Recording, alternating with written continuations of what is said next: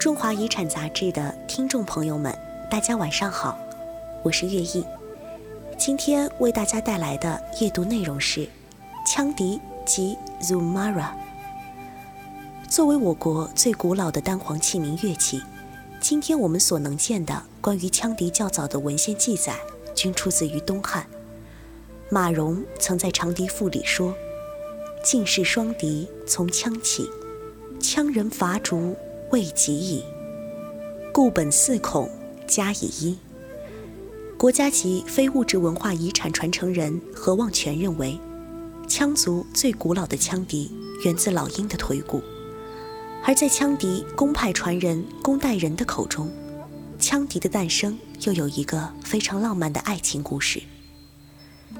在远古时期，天神派了一男一女来到人间。男名杨宝，女名歌布，他们一个在河西，一个在河东，河水湍急难渡。住在河西的杨宝便发明了羌笛，而河东的歌布则吹着口弦。两人笛弦相和，以寄思念。后来二人溯流而上，终于相会。今天我们可以断定的是。岷江上游的羌笛是由先秦时期迁徙至此的羌人带来，而在此之前，羌笛是羌人在大西北地区使用的一种乐器。一九五九年前后，在青海省柴达木盆地南部，考古工作者发现了距今约三千年的诺木洪文化遗址，其中就出土了大量的四音孔骨笛。诺木洪文化是公认的羌系民族先祖创造的新石器时代文化，遗址中发现的骨笛或许就是羌笛的雏形。然而，一节不会说话的骨头，毕竟不能向世人展示更多的历史细节。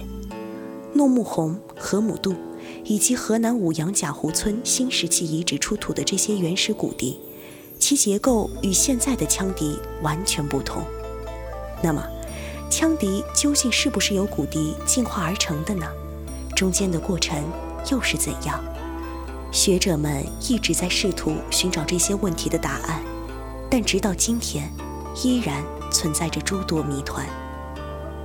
音乐学家宋希平教授曾经发表过一篇颠覆传统的羌笛进化观点的论文，他将羌笛和一种名为 Zumara 的。诞生于晋东与西亚一带的远古笛子进行了对比。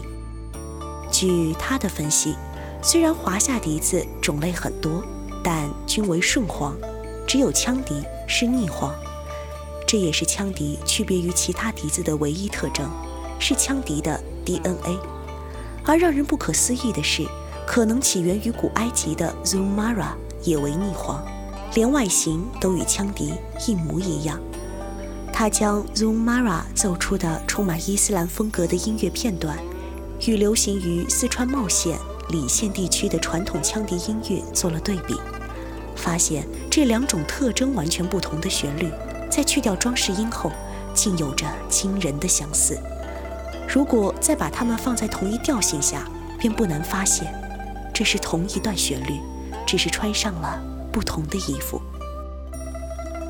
联想到古代羌族曾从西亚向华夏东迁的历史，或许产生于西亚的 Zumara 就是今天羌笛的祖先。当然，也存在另一种的可能，即 Zumara 就是羌笛，而 Zumara 是它的本名。今天羌族人自称日麦或日马，其本意可能原本指称的就是 Zumara，意为吹笛子的人。从殷商甲骨文上与娱乐活动有关的文字来判断，当时商人的正统乐器以钟、鼓为主。甲骨文专家徐敬雄教授就将龟甲上出现的“音”字解释为了一手拿着棒槌敲打钟鼓一类的乐器状，可见商人的乐器仍以击打的鼓乐为重，而羌人所吹的羌笛与之就存在着鲜明的反差，因此。羌人就用 Zumara 自称，以便和其他族群相区别。这就是今晚的阅读内容，感谢您的收听。您可以关注我们的微博中华遗产》杂志来了解更多的内容。那么，祝您做个好梦，晚安。